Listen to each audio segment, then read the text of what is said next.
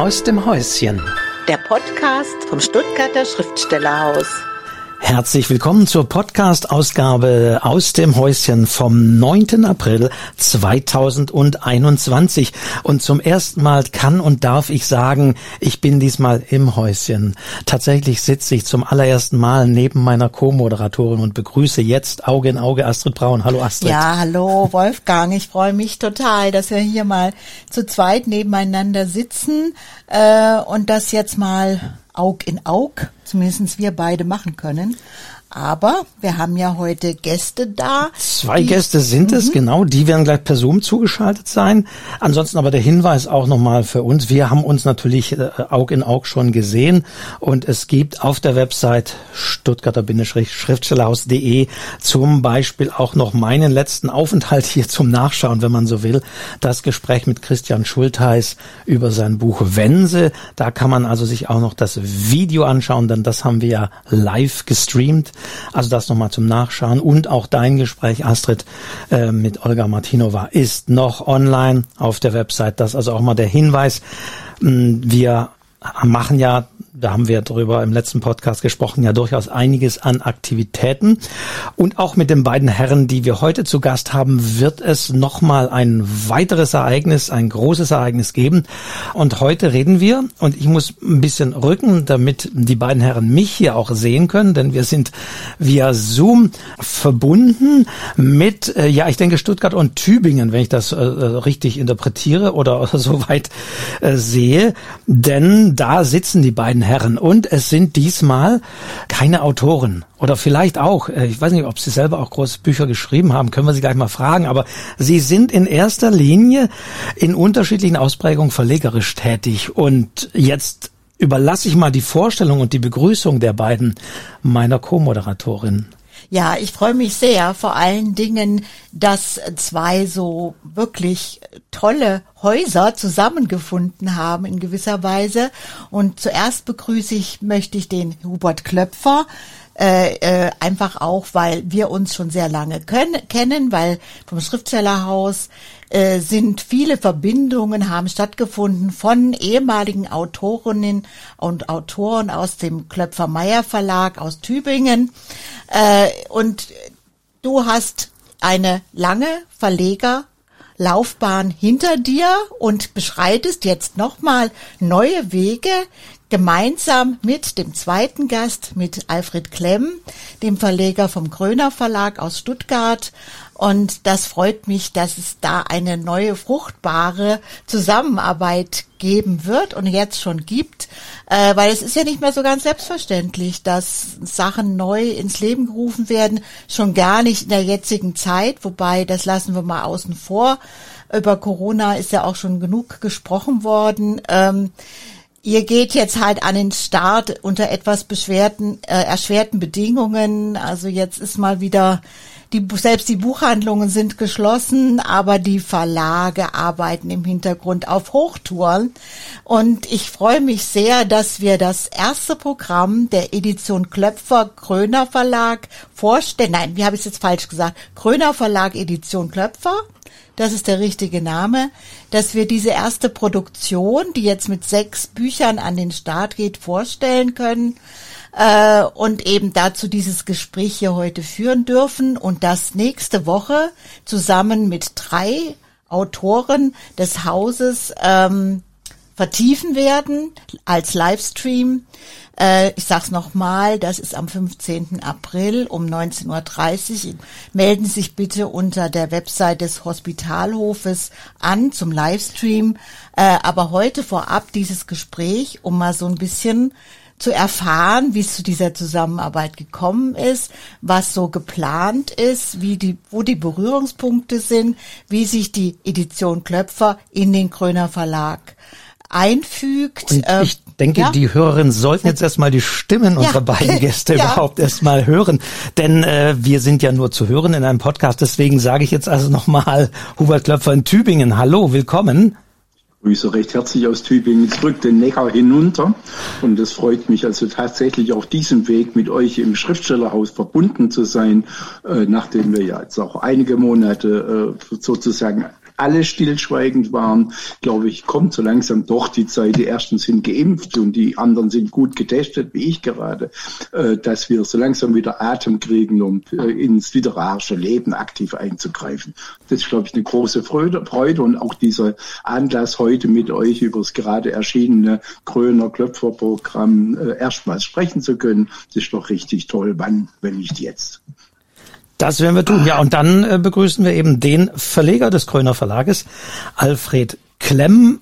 Warum der Verlag so heißt und wie er damit verbunden ist, das wird er uns sicherlich auch gleich erzählen. Aber er sitzt in seinem Büro in Stuttgart. Hallo, grüß Sie, genau. Herr Klemm. Hallo, es freut mich auch sehr, dass es heute zu diesem äh, Podcast kommt. Und natürlich äh, haben wir uns äh, andere Bedingungen erhofft, als jetzt durch Corona möglich sind mit noch mehr Veranstaltungen. Und umso schöner, dass es jetzt eben auch diese digitalen Möglichkeiten gibt, um einfach zu zeigen, dass auch wenn die Buchhandlungen zu sind, äh, viel passiert in der Literaturlandschaft und ähm, die Buchhandlungen, die arbeiten ja auch im Hintergrund mit ihrem Lieferservice und, und die Webshops laufen da heiß. Also nach wie vor, dass das Buch und die Literatur äh, lebt und wir tragen eben mit unserer neuen Edition Klöpfer äh, auch dazu bei, dass das so weitergeht.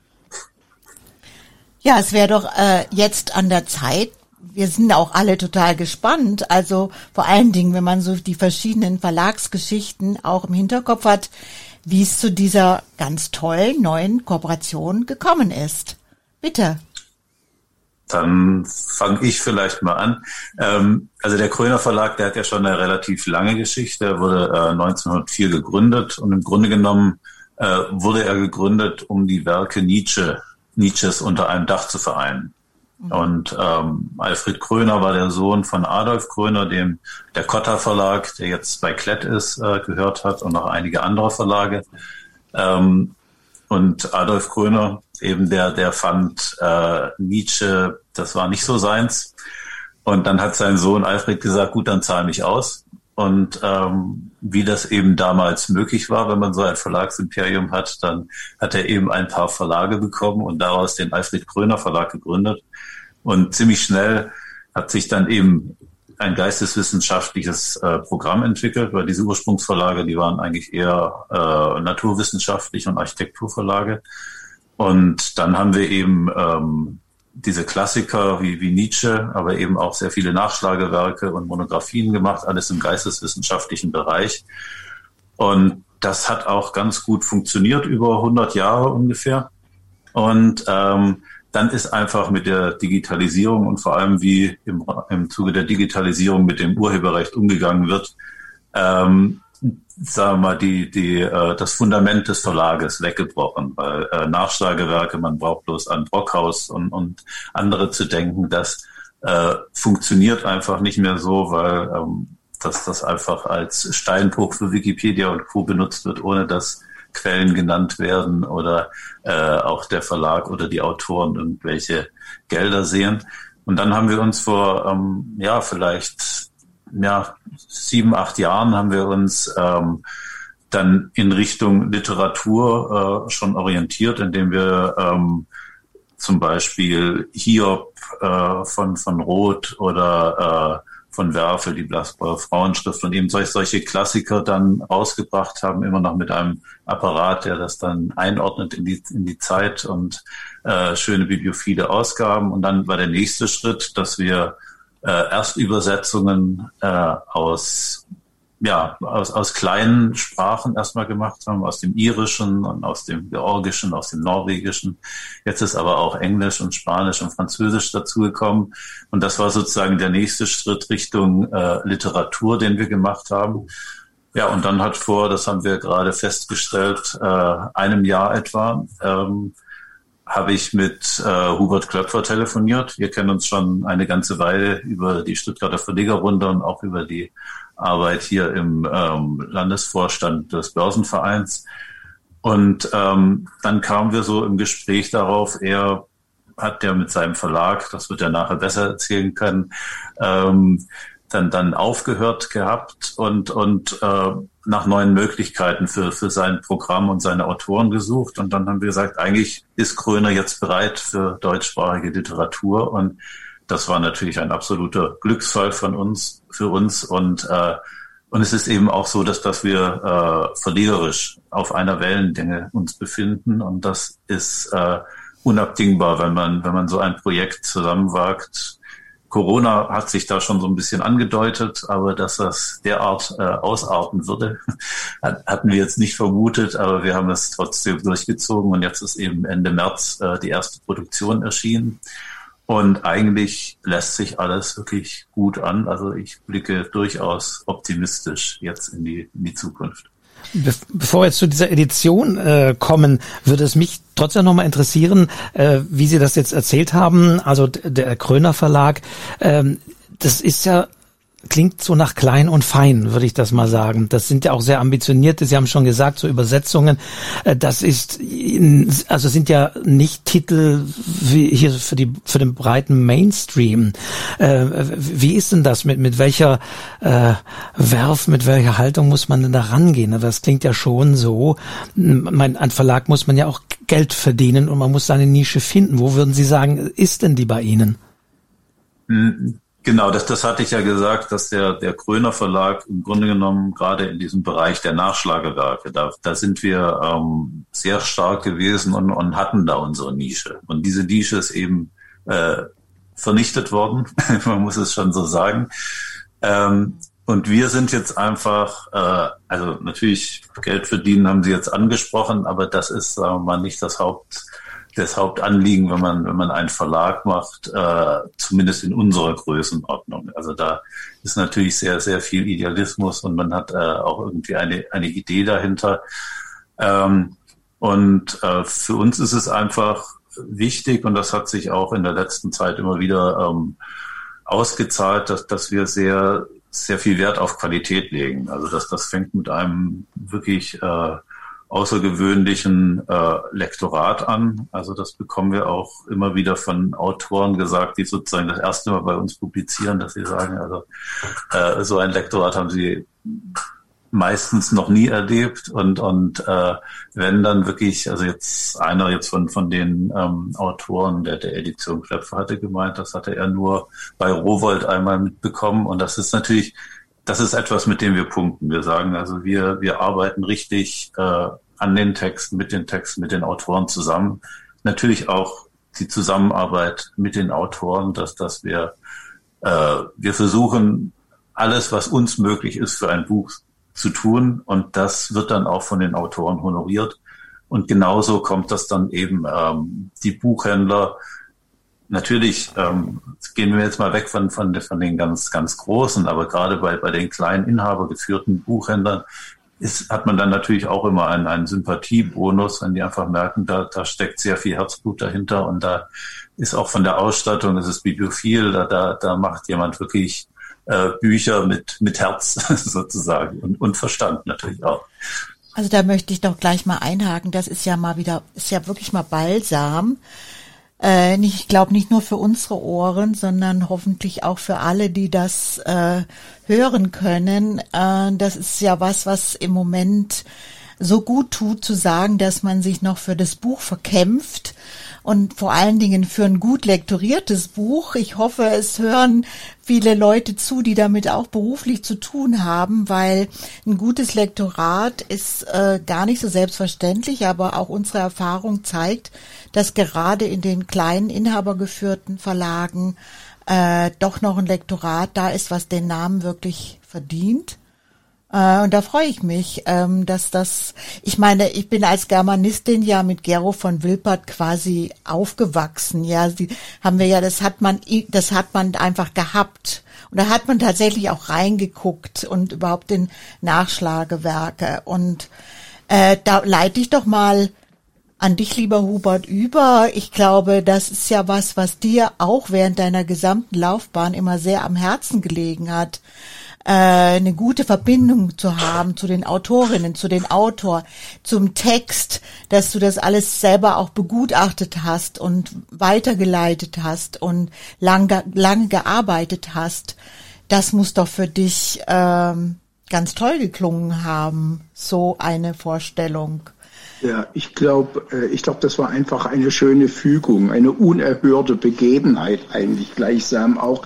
Äh, Alfred und ich, also er hat es ja erzählt, wir saßen jahrelang gemeinsam im Börsenvereinsvorstand, uns gegenüber. Wir haben über Bücher und Verlagswesen im Allgemeinen gesprochen. Ich glaube, wir kamen äh, zu keiner Zeit jemals auf die Idee, so direkt miteinander ins Gespräch zu kommen, ob wir auch verlegerisch an einem Strick ziehen würden. Und das ist einfach letztes Jahr passiert, äh, positiv passiert, als äh, klar war, äh, die Zwischenkonstruktion Klöpfer und Nah wird sich trennen. Das war eine, ich formuliere es einfach mal so, es war eine Mesalliance, das war wie eine Ehe, die einfach nach relativ kurzer Zeit geschieden wurde. Und äh, da brauchen wir jetzt über den Rosenkrieg und so ja auch gar nicht drüber zu reden. Äh, da ist viel Menschliches passiert. Aber das war der Anlass natürlich, äh, als wir beide so ins Gespräch kamen, Mensch, ihr macht ja jetzt bei Gröner auch Literatur. Und dann sagte Alfred in meiner Erinnerung darauf zurück, ja, aber eigentlich wollten wir auch sowas machen wie du, also in die neuere gegenwartsdeutsche Literatur zu gehen. Und ich glaube, ich sagte da auf, an, auf als Antwort drauf, das ist noch das Einfachste, was wir tun können. Und aus diesem Erstimpuls und das drüber heimfahren, äh, was haben wir da gesagt und wie war das vorhin, äh, glaube ich, ist dieses engere Gespräch drüber entstanden. Und es war, glaube ich, wirklich so, dass wir von Anfang an das gegenseitige Vertrauen hatten, wirklich an, an an einem Buchsinn miteinander zu arbeiten. Ja? Wir kommen aus etwa gleich großen Häusern, haben, äh, glaube ich, jetzt äh, beide gemeinsam viel Erfahrung in diesen Bereichen, hatten uns viele Hörner auch schon abgestoßen. Äh, Insofern wäre das völlig eine glückliche Fügung. Und auch, jetzt darf ich das ja auch so sagen, es war auch eine glückliche Fügung äh, für meine Autoren, die ich jetzt äh, sozusagen eine Zukunft, eine weitere Zukunft geben kann und, glaube ich, in gute Hände von Julia Vogel, die das Lektorat machen wird und auch mit Klemm überführen zu können. Also insofern war das, glaube ich, das Allerbeste, was uns letztes Jahr passiert ist. Na, das halten wir doch mal fest. Also, dass das Jahr 2020 neben vielen dramatischen Dingen auch schöne Fügungen und Entwicklungen. Gut, das klingt jetzt natürlich sehr, wie es so ist, wenn man Jahre wie passieren lässt. Das wirkt dann im Nachhinein alles, als sei es ganz einfach gewesen. Äh, aber ich denke, es hat schon auch eine gewisse Zeit gebraucht. Ich meine, es kommen zwei Egos, zwei Verleger-Egos miteinander, müssen miteinander klarkommen und so.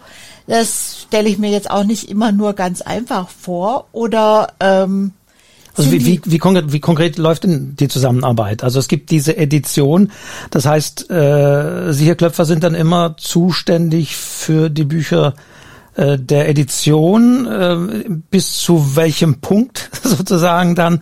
Also wie, wie läuft konkret die, das, die Integration dann auch innerhalb des Verlages?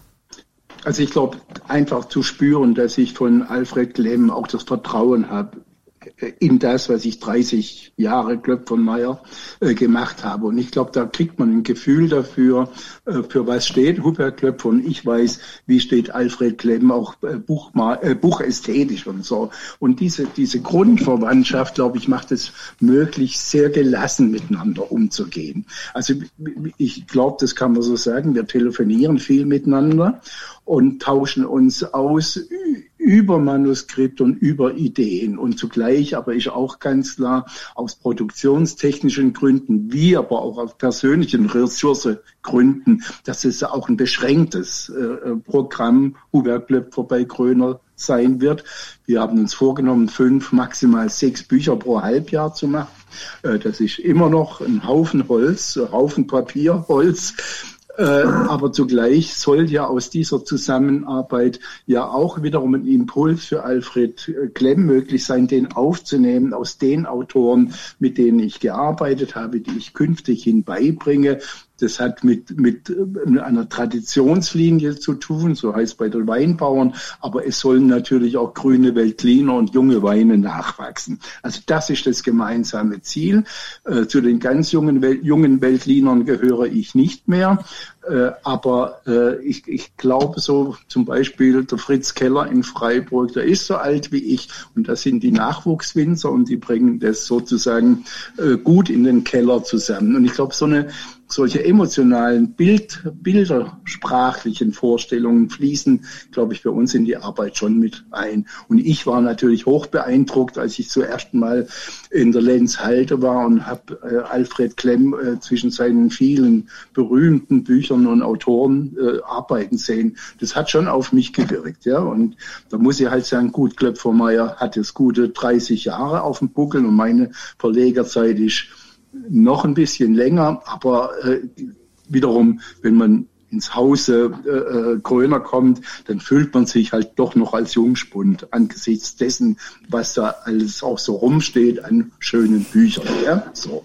Also das macht, glaube ich, schon viel Freude. Und sind auch diese Verbindung. Ja? ja. Ich finde es einfach auch schön, äh, äh, ich finde es einfach auch schön, mit einem Verleger, mit dem Verlegerkollegen über Bücher, über Inhalt, über Gestaltung äh, sprechen zu können, austauschen zu können. Also die manchmal äh, ist das Verlegergeschäft auch äh, ein einsames Geschäft. Und ich glaube, wir sind gerade dabei, äh, sowas auszuprobieren, das auch viel mit Sprechen zu tun hat drüber zu sprechen, was machen wir, wo geht's hin. Ich denke immer so noch ein bisschen an die Hörerinnen und Hörer, die das vielleicht nicht wissen und jetzt Namen nochmal hören.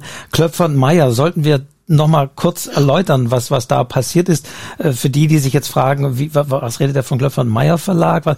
Also tatsächlich äh, waren Sie ja äh, Verleger des Klöpfer und Meyer Verlages und wollten dann, ich war es vor vier oder fünf Jahren sozusagen, dann diesen Verlag auch verkaufen, weil Sie gesagt haben, wahrscheinlich all, alles zu machen als Verleger, wo man ja doch noch mit noch mehr Aufgaben hat, bis hin ja auch zu Marketing und Vertrieb und alles zu zu zu ähm, koordinieren und so weiter weiter.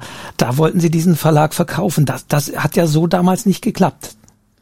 Äh, ja, äh, das war auch eine bittere Erfahrung. Ich hatte meiner Familie zu meinem 65. Geburtstag, also vor fast fünf Jahren, versprochen, dass ich den Verlag innerhalb von zwei Jahren sozusagen in ein sicheres Fahrwasser gebracht habe, dass es weitergeht, aber ich kürzer treten werde. Und in diesen Jahren äh, habe in diesen zwei Jahren, die mir zur Verfügung standen, habe ich genau 22 Verhandlungen geführt in Hamburg, in München, in Berlin, in Zürich, in Stuttgart, in Freiburg. Äh, und das waren wunderschöne Erfahrungen, aber Sie müssen sich das auch so vorstellen, dass Sie nach jedem Gespräch ein unglaublicher Hoffnung, Zuversicht aufbauen und dann scheiterte es an einfach verschiedenen äh, äh, Voraussetzungen. Also den einen waren wir zu groß, den zweiten waren wir zu klein, den dritten war die Schere zwischen Investition und Rendite äh, zu abenteuerlich und die vierten wollten nicht so viel arbeiten. Vielleicht gab es noch einige Gründe dazwischen. Äh, das war eigentlich die bittere Erfahrung. Und dann war eigentlich klar, äh, dann wird Klöpfer und Meyer nach diesen zwei Jahren zurücktreten, aufhören, ganz normal liquidieren, sozusagen äh, den Verlagsschlüssel umdrehen. Ganz gesund. So, und im letzten Moment kam dann eine Tübinger Verbindung zum Tragen mit Gunter Nah.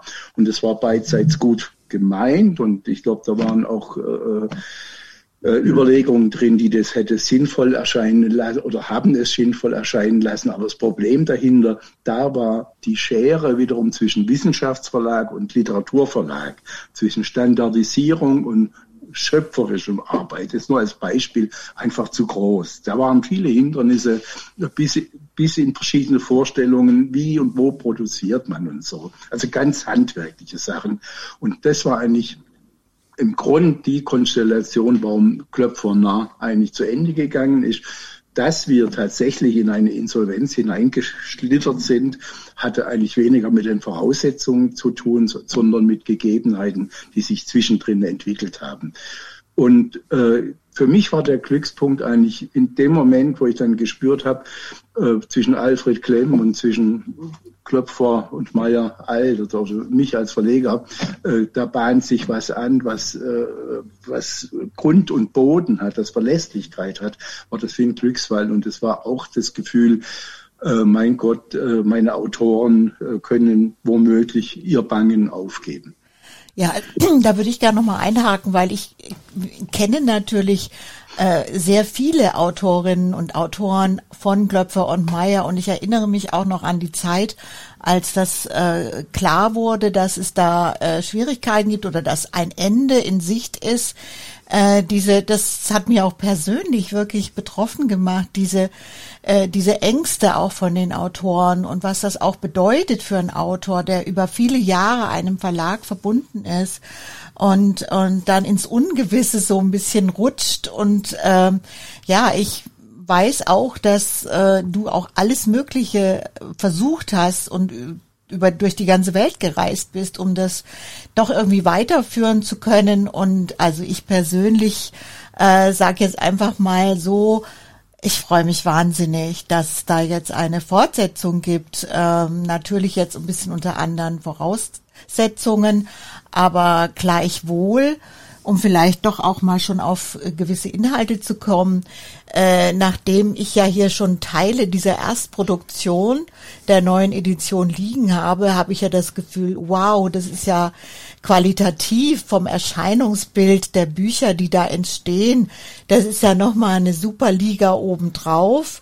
Ähm, also ich bin schon mal sehr beeindruckt über die Titel, die ich vorliegen habe. Äh, speziell fasziniert hat mich äh, der Valesaya. Äh, ist ja fast ein Opus Magnum, das da entstanden jetzt ist mit dem Titel Nichts, nur. Ja, ist so typisch für Valesaya, für den Lyriker, der ja hier im Südwest deutschen Raum beheimatet ist und glaube ich auch äh, mit einer der bekanntesten Vertreter aus diesem südwestdeutschen Raum ist, wenn nicht äh, auch schon deutschlandweit große Erfolge feiert und ähm, äh, ich bin einfach völlig geflasht über das Buch, was ich jetzt in den Händen halte. Äh, leider können es jetzt die Hörerinnen und Hörer nicht sehen. Also von daher kann ich nur empfehlen, äh, sich das, sobald sich die Möglichkeit wieder bietet. Ähm, ich weiß nämlich von vielen Veranstaltungen, die wir auch mit Walle, was sei ja schon gemacht haben, es gibt einen riesigen Fankreis dieses Autors, äh, Menschen, die sich ganz speziell für diesen Lyriker und seine Art zu schreiben interessieren. Also das schon mal als Einstieg dafür, was jetzt tatsächlich schon so rausgekommen ist bei der Produktion. Wie ist das für dich, Hubert? Ist das für dich die Realisierung als Buch, die du dir wünschst? Entspricht das deinen Vorstellungen, den Erwartungen, Herr Klemm? Wie genau, ich sag nichts Falsches. Ja. Hörst du einfach weg. Ich würde jetzt einfach sagen, ja, das ist schon die Erfüllung äh, jetzt, ist das Wort Traum ist das falsch, aber die, die, die Erfüllung einer Vorstellung, auf die man verlegerisch hinarbeitet. Ich glaube, äh, die Überschneidung, die Übereinkunft zwischen Inhalt und äh, äh, äh, Aushalt, wollte ich sagen, und Äußerem der Bücher, dass da eine Einheit geschaffen wurde, finde ich richtig gut. Und über diese Einheit, die ich da verspüre, äh, mussten wir nicht äh, große Sitzungen machen und, und äh, große, ganz große Verlagsberatungen, so, sondern das ist gewachsen. Und für mich war es aber auch wichtig, nach äh, 30 Jahren Klöpfer und Meyer Büchern ist jetzt auch der Zeitpunkt da, dem eine neue Gestalt zu geben. Und das äh, ist eigentlich, ich würde ja mit diesem altmodischen Wort, ich finde, das war auch verlegerisch für mich wirklich beglückend, wie eine Fügung, äh, dass wir zusammengefunden haben.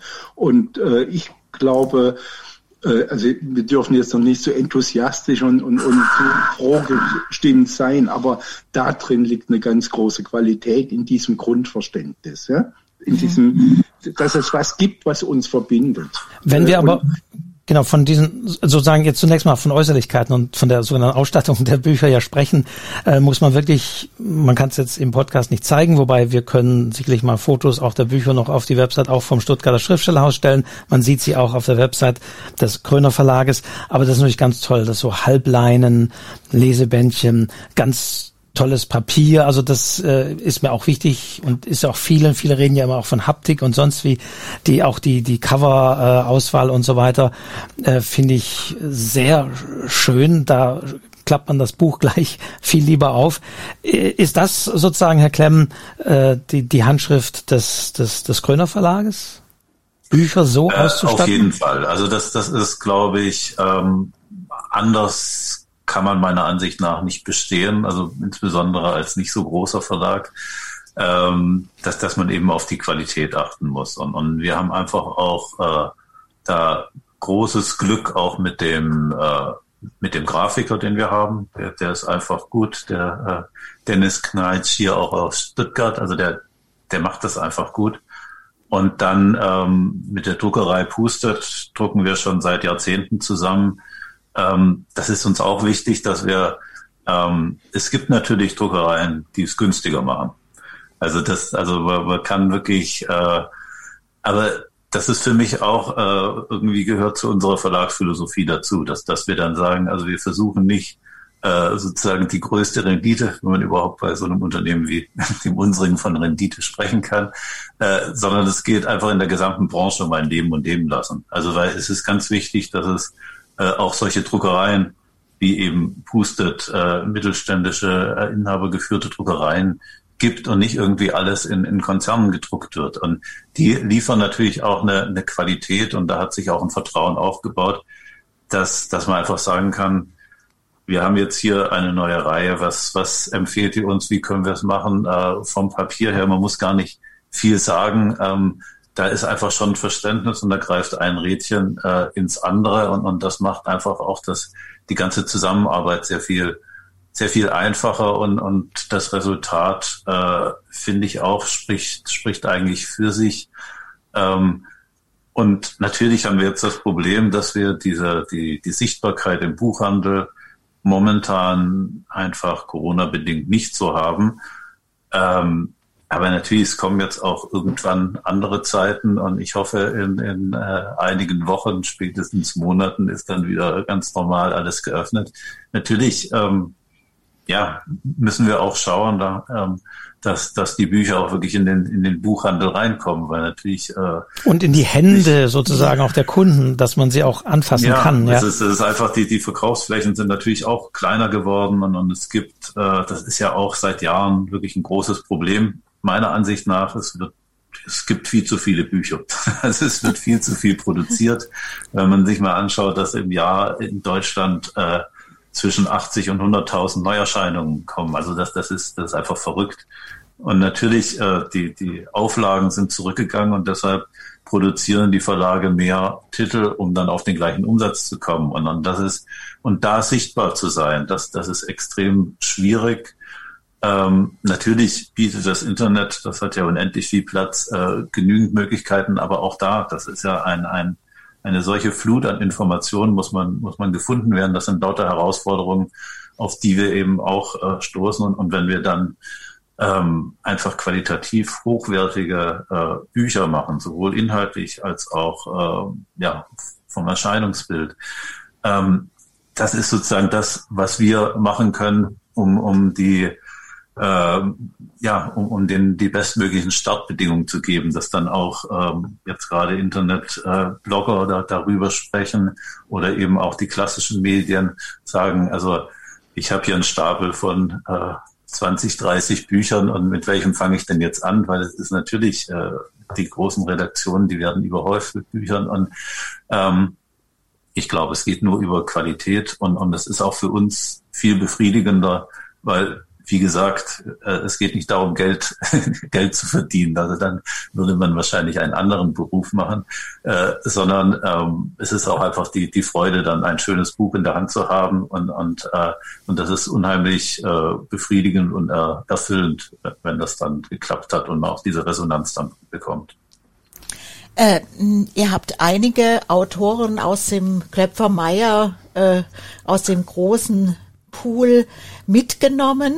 Also jetzt in der ersten Ausgabe ist ein neuer Roman von Joachim Zelter dabei, dann Daniela Engist ist eine Autorin, Walle Seyer schon genannt, Peter Blickle, ein anderer.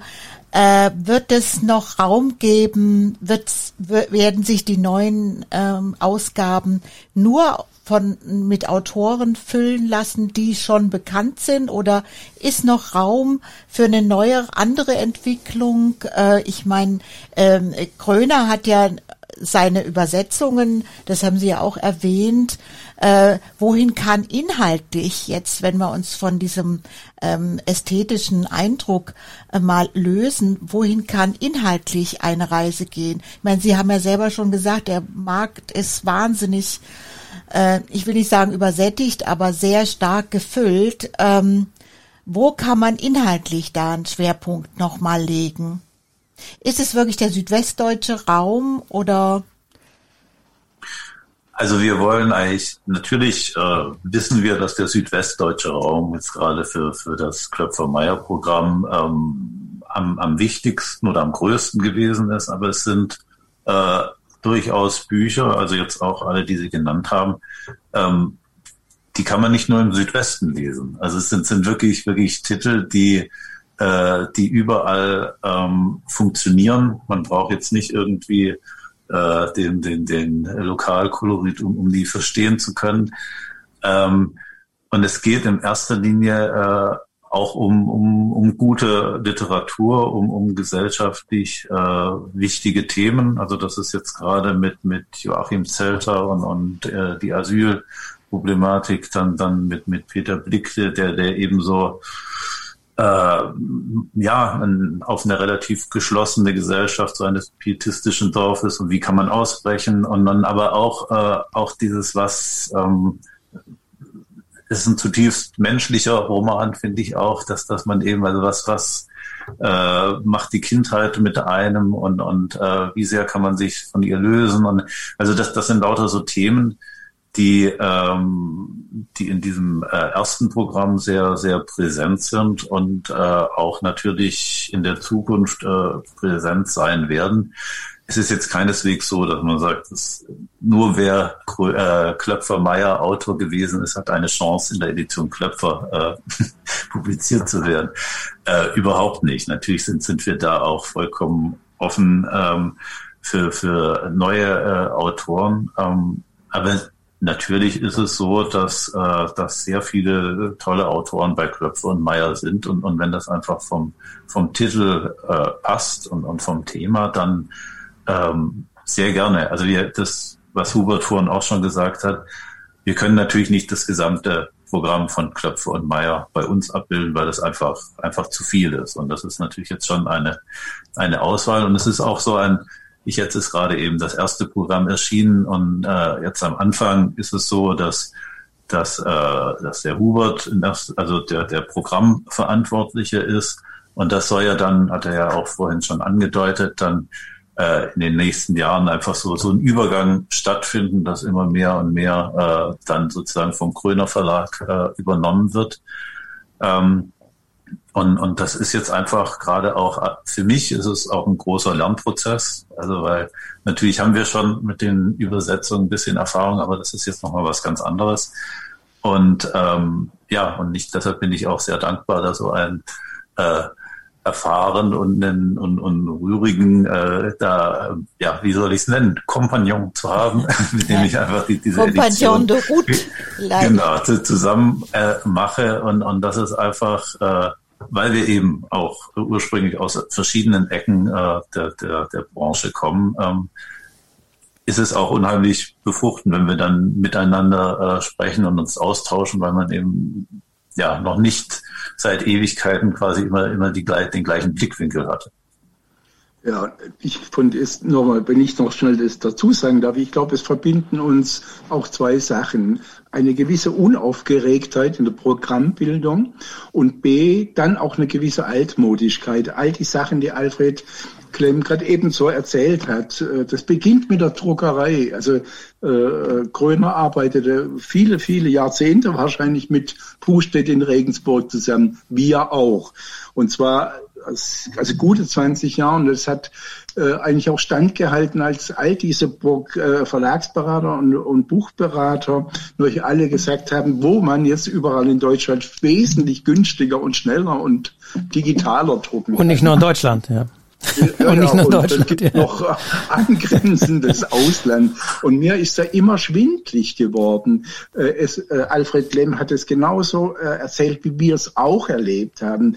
Die Gespräche mit den Mitarbeitern im Hause Pustedt in Regensburg, das ist auch für die Verleger ein Glücksfall, weil es ein Austausch ist, weil man über gewisse Hintergrundwerte spricht in der Buchproduktion. Und das ist einfach toll, in dieses alte Haus in Regensburg reinzukommen. Und man hat den, den Duft von Druckerschwärze und von, von Leim und alles in sich. Das, das, äh, es, es hat was ja durchaus was altmodisch erotisches auch ja das da ist man mit äh, Herz und Seele dabei dann also das finde ich äh, ganz arg wichtig dann würde ich noch ganz schnell mit der Altersstruktur meines Programmes was sagen ich würde sagen, ich habe lauter junge Autoren, jedenfalls sind fast alle jünger als ich. Ja? Und es gibt jetzt natürlich ein bestimmter Blick natürlich auch äh, auf, auf die, die Entwicklungsgeschichte Klöpfer Meyers ab. Aber äh, das ist noch nie eine junge Autorin bei uns äh, wegen mangelnder Erfahrung ausgeschieden, Schreiberfahrung, sondern das gehört jetzt einfach dazu. Und diese, die, diese, dieses äh, Durchlässigkeit jetzt oder Altersstruktur nach, das ist natürlich durchaus beabsichtigt bei uns, das in den nächsten Jahren genau dazu kommen zu lassen. Wo finden Sie neue Autorinnen und Autoren? Äh, viele finden mich ja. äh, aus Gesprächen. Also es ist, ist jetzt wirklich nicht so, dass, also ich könnte es zeigen, wie hoch der Manuskriptstapel da drüben ist, das ist das eine. Aber im Grund äh, es, es sind ja nicht nur die ersten zehn Seiten eines Manuskriptes, die einem aufräuchen oder aufsehen lässt, sondern es sind ja immer die Vorgespräche. Also die Gespräche mit dem Autor bei einer Lesung oder äh, ich habe viele Kontakte immer knüpfen können über das literarische Forum und in Wangen und so. Ja, äh, das waren für mich solche Punkte, ins Gespräch zu kommen oder für mich sehr hilfreich auch in den letzten Jahren äh, einfach der Austausch im Pen über, über über Kontakt, woran arbeitest du, an welchem Thema bist du, wo bist du abgestürzt und so. Und ich glaube, das sind Informationen, so wie ihr sie im Schriftstellerhaus ja auch kriegt oder bei Kritiker sein, äh, die einfach äh, dieses Bodenquertle geben, diese Grundstock geben. Und ich glaube, wir alle können das gar nicht formulieren, äh, mit wem wir alles in Kontakt stehen. Wir können eigentlich nur rückblickend dann sagen, unglaublich, was sich in so einem kleinen Kopf alles versammelt hat, auch an Erinnerungen, auch an Begegnungen. Und ich glaube, das ist das Beglückende, das Schöne an unserem Beruf, auch an eurem Beruf. Also Stichwort schreibt der Hubert Klöpfer vielleicht doch bald selbst an einem Buch über sein Leben als Verleger. Das wäre doch mal äh, ein ganz das wichtiger Beitrag. Es die, kann die mir Botschaft höre ich wohl. die Botschaft höre ich wohl. Allein da fehlt der Glaube. Äh, ich bin auch am Schreiben, aber ich schrei ich glaube, mein Talent war immer mehr im Vermitteln es ist jetzt nicht ausgeschlossen, dass, dass mal sowas quasi verlegerisch-biografisches kommt. Ja? Aber äh, die Sachen, die ich geschrieben habe, die liegen wirklich da drüben in der Schublade. Und das ist auch gut so. Also das, das ist auch gut so. Und ich finde es eigentlich, es gibt zwar einige berühmte Autoren von Verlegerautoren, literarisch. Und einen bewundere ich überaus, Michael Krüger, das ist echt toll. Ja? Aber äh, nicht jeder hat das Talent, auf diesen vielen Hochzeiten zu tanzen. Das habe ich bei Michael Krüger immer bewundert. Und ich glaube, es ist auch wichtig, dass ein Verleger einen gewissen Abstand zu den Autoren schaffen kann. Äh, äh ich ich, so wie es im Fußball ist. Ich weiß nicht so, ob es ein Glücksfall ist, wenn ein Fußballer Spielertrainer ist auf dem Platz, sondern ich glaube, da braucht es immer auch eine gewisse Unabhängigkeit, eine, eine andere Form von Übersicht und von Planung. So, also ich, es ist, glaube ich, gut, dass ich da draußen bin. Und zweitens müsste ja, wenn ich jetzt auch noch anfing, müsste jeder Autor Angst haben um seinen Autorenplatz. Ja? Das lassen wir. Eine Frage aber noch mit sozusagen ein bisschen Blick zurück. Äh, äh, die genannten Walle Seyer oder, oder Joachim Zelter zum Beispiel, also die äh, die Autoren, die es äh, schon äh, zu Zeiten von Klöpfer und Meyer gab. Wie sieht es oder kann man denn mit in Sachen Backlist aus? Also die bei den genannten Autoren natürlich schon etwas umfangreicher ist. Sie haben es ja angedeutet, dass es ja eine wahnsinnig schwierige, ja auch Konstruktion mit Lizenzen und Urheberrechten und, und, und. Äh, wie wird es denn da aussehen? Kann man hoffen, dass vielleicht von, von den wirklich etablierten Autorinnen und Autoren auch die Backlist irgendwann mal zu Gröner wandert? Jetzt formulieren Sie äh, ein Ziel, einen Wunsch, äh, an, an dem zu basteln sein wird. Also ganz klar. Ja? Äh, nur wir müssen im, also im Moment muss manches Stück für Stück, Schritt für Schritt passieren. Äh, es ist klar, äh, das war und ist eine missliche Situation. Aber ich glaube, dass es genau sinnvoll sein könnte, auch mit, mit wirklich gegenwärtigen Reproduktionsmethoden auch Bücher dann auch lieferbar zu halten. Ja? Und an, an solchen Sachen, glaube ich, wird in Zukunft oder in, in, naher Zukunft zu schrauben sein. Ja? Also es ist, es ist, glaube ich, eine Wegmöglichkeit, äh, den wir gehen können und vielleicht auch gehen werden. Ja, aber Klar, also äh, es geht mir ja auch so. Mit Walesaya habe ich jetzt seit 1995 12, 13 Bücher gemacht. Also das ist ja auch ein gemeinsames Aufbauen. Also das, das ist eine Wegstrecke, äh, die verbindet, auch die über Irrtümer auch verbindet.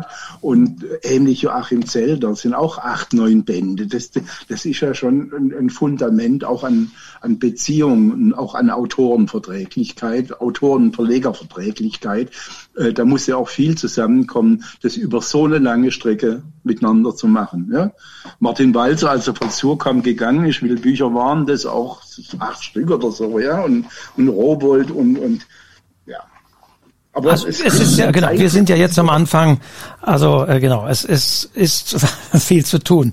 Ich denke, über spezielle Bücher wollen wir jetzt gar nicht so viel inhaltlich sprechen, denn es gibt ja noch den Termin am 15. dann.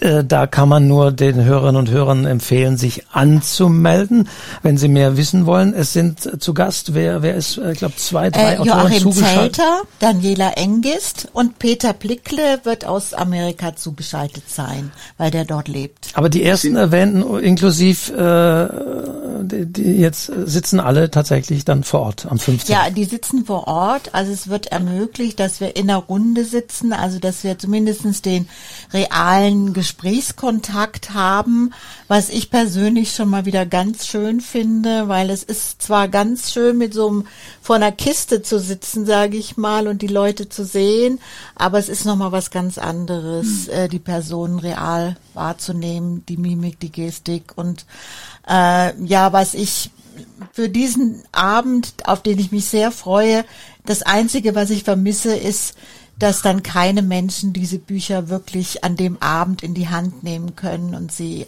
anblättern können und genießen können, äh, wie schön sie geworden sind, kann man einfach mal so sagen. Ich finde, sie sind sehr schön geworden die, die ich gesehen Wobei habe. Wobei das ja äh, jedem selbst überlassen ist. Also Sie können einfach die Bücher kaufen vor dem Termin und dann können Sie einfach okay. uns anschauen im Stream und darin blättern. Also funktioniert. Ja. Und alle sechs auf einmal. Genau, natürlich.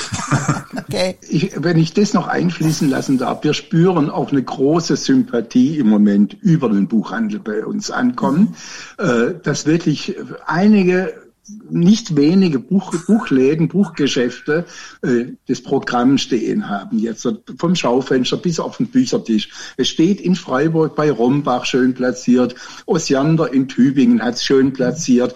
Äh, also da ist eine gute Stimmung, auch für das, was Alfred Lemm und äh, ich mit dieser neuen Konstruktion probieren. Und das, das tut auch gut. Das ist, glaube ich, ein schönes Erlebnis.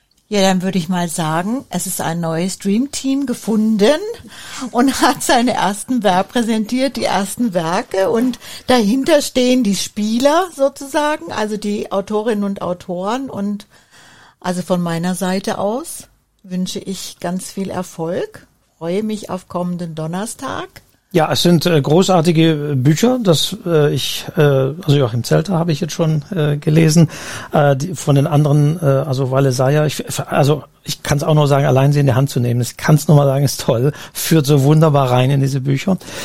Ja, äh, vielen, vielen Dank für die Einblicke, die Sie uns gegeben haben. Herr Klöpfer, Herr Klemm, über äh, das Büchermachen und über die Edition Klöpfer im Kröner Verlag. Und äh, insofern ja, wir von hier danken Ihnen recht herzlich. Genau, und von wünschen, mir auch. Ne? Und wünschen natürlich alles. Und wir wünschen alles ja. Gute für, für die Edition. und äh, für, für diese tolle Kooperation. Also vielen Dank. Wir danken auch. tschüss. Okay, tschüss. tschüss. Tschüss. Und damit stelle ich am Ende dieses Podcasts wie immer die Frage an meine Kollegin. Astrid, was liest du gerade? Ja, nach diesem sehr schönen Gespräch mit Alfred Klemm und Hubert Klöpfer muss ich doch noch mal auf einen Titel zurückkommen, der mich in der letzten Woche sehr fasziniert hat. Es ist tatsächlich das Buch von Joachim Zelter, Die Verabschiebung. Ähm, ich werde es als kleinen Buchtipp besprechen und äh, mit dem nächsten Newsletter verschicken. Vorab nochmal die Angaben. Es ist eben erschienen in der Kröner Edition Klöpfer von Joachim Zelter. Sie können ihn am nächsten Donnerstag in dieser Stream Sendung aus dem Hospitalhof live erleben. Er wird aus diesem Buch lesen und das sollten Sie nicht verpassen. Wir alle wissen, Joachim Zelter ist ein begnadeter Leser, aber auch den, wie er diesen sehr schwierigen Stoff literarisch gefasst hat, das finde ich sehr beeindruckend. Und zu der Veranstaltung sagen wir auch nochmal, die ist sozusagen wirklich exklusiv, also die kostet nichts und jede und jeder kann da auch dran teilnehmen, aber erforderlich ist die Anmeldung auf der Website des Hospitalhofs, mit dem zusammen wir wieder diese Veranstaltung durchführen. Äh, sie ist digital via Zoom, das muss man sich einfach dann einwählen, aber bitte vorher anmelden. Also keine Veranstaltung, die per YouTube oder sonst wie im Stream, das ist ein bisschen exklusiverer Kreis, aber wie gesagt, exklusiv heißt in dem Sinne nicht, dass es äh, viel Geld kostet oder sonst wie, sondern wirklich einfach anmelden. Link dazu auch nochmal in den Show Notes auf der Website des Stuttgarter Schriftstellerhauses. Genau. Ja, dann danke ich dir, Astrid, dass ich hier sein durfte, wieder vor Ort, Aug in Aug, einmal im Häuschen im Stuttgarter Schriftstellerhaus in der Kanalstraße 4. Ich weise auf die Website hin. Äh, Olga Martinova hat äh, nochmal einiges auch an Beiträgen äh, geschrieben. Im, im Blog äh, habe ich gesehen. Also auch da kann man nochmal reinschauen und lohnt sich nochmal das Nachlesen über ihre Erfahrungen hier in Stuttgart. Äh, ich werde mal gucken, ob ich digital dabei sein kann am, am 15. Ansonsten wünsche ich, ich euch da viel Spaß und wie immer weise ich am Ende des Podcasts darauf hin. Diesen Podcast kann man abonnieren bei Spotify, bei Apple iTunes, bei Google Podcasts, allen Apps und Portalen. Also bitte machen Sie das. Wir freuen uns. Dann kriegen Sie automatisch die neue Folge, die es in 14 Tagen wieder geben wird.